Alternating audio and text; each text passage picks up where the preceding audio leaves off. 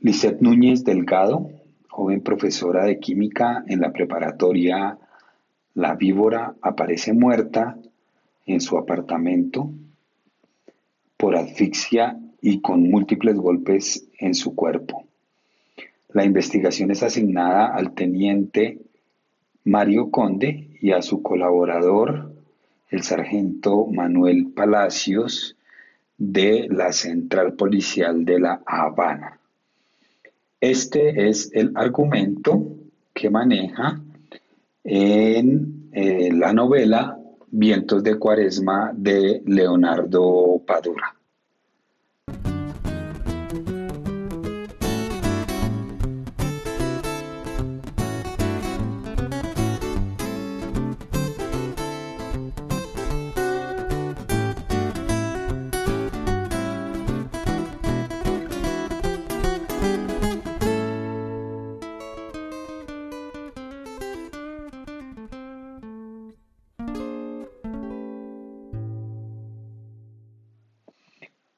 La preparatoria La Víbora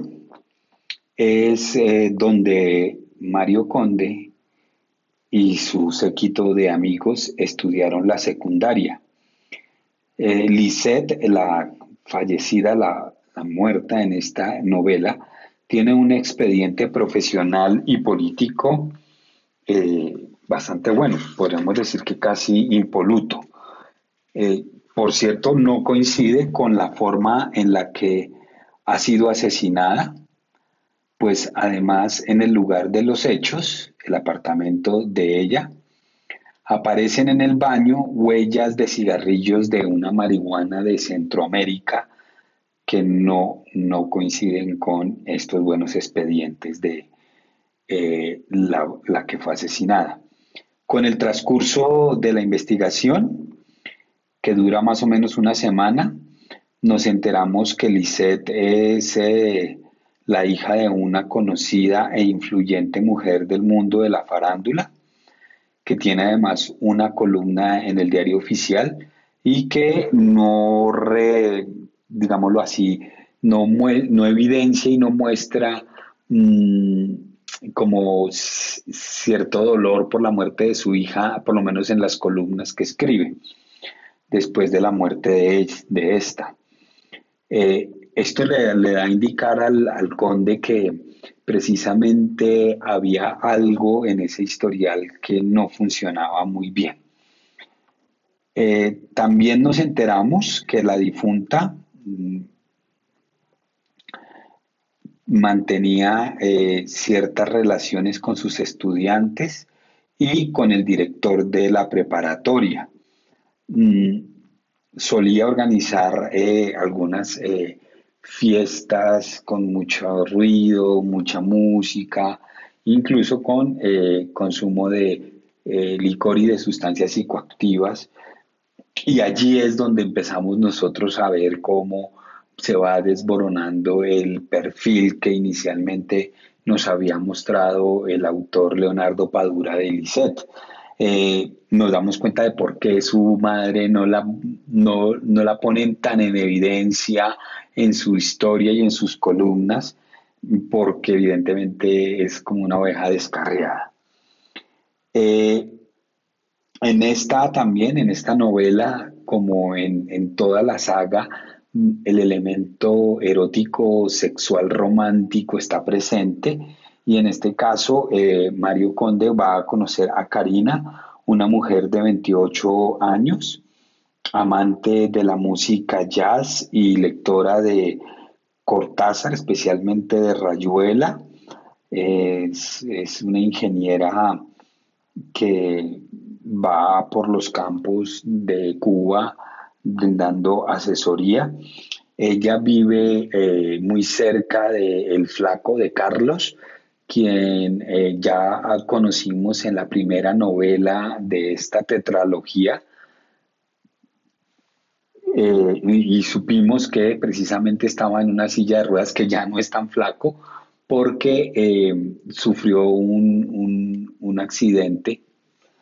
en, Afganistán. precisamente Conde se enamora de manera un poco furiosa eh, de Karina eh, mientras eh, aparece el esposo con quien ella decide volver. en el proceso de conquista de Karina e investigación del asesinato de Lisette, se nos presenta Candito el Rojo, un zapatero que además fue compañero de la preparatoria de Mario Conde eh, y él, por ejemplo, se encarga de venderle unas sandalias al conde para que se las regale a Karina. Eh, y además, eh, este candito va a hacer el contacto para acceder a las fuentes de investigación en el bajo mundo, porque además luego, más adelante en el relato, lo vamos a encontrar como eh, administrador o empresario de una venta de cerveza artesanal clandestina. Eh, el crimen termina resolviéndose en una semana eh, y, nos vamos a dar cuenta que en esta novela de Leonardo Padura pone a Mario en un ejercicio de dilemático de comparación de su memoria, el recuerdo que él tiene de la víbora, en donde mm,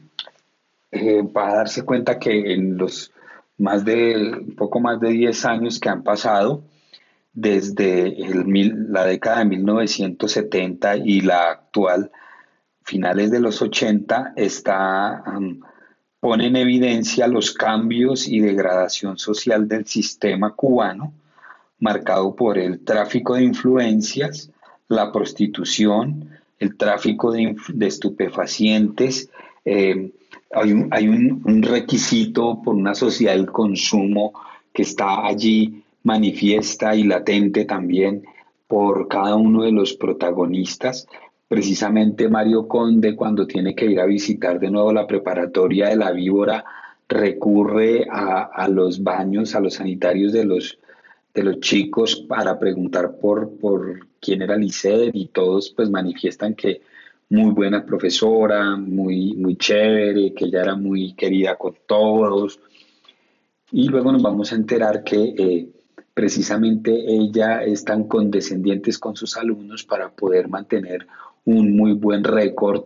eh, en, en los informes de su actividad profesional y de su actividad política también. Eh, como les decía, el caso se termina resolviendo apenas en una semana, mm, pero pues eh, si quieren saber un poco más de esta historia, recuerden que en las notas del episodio estará el enlace a la estantería que he creado en Bookmate, en donde voy agregando los libros que se están eh, compartiendo en este momento y se están revisando en este podcast. Entonces, esto es todo por hoy.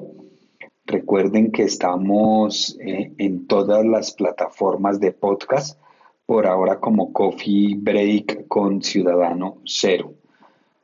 Chao.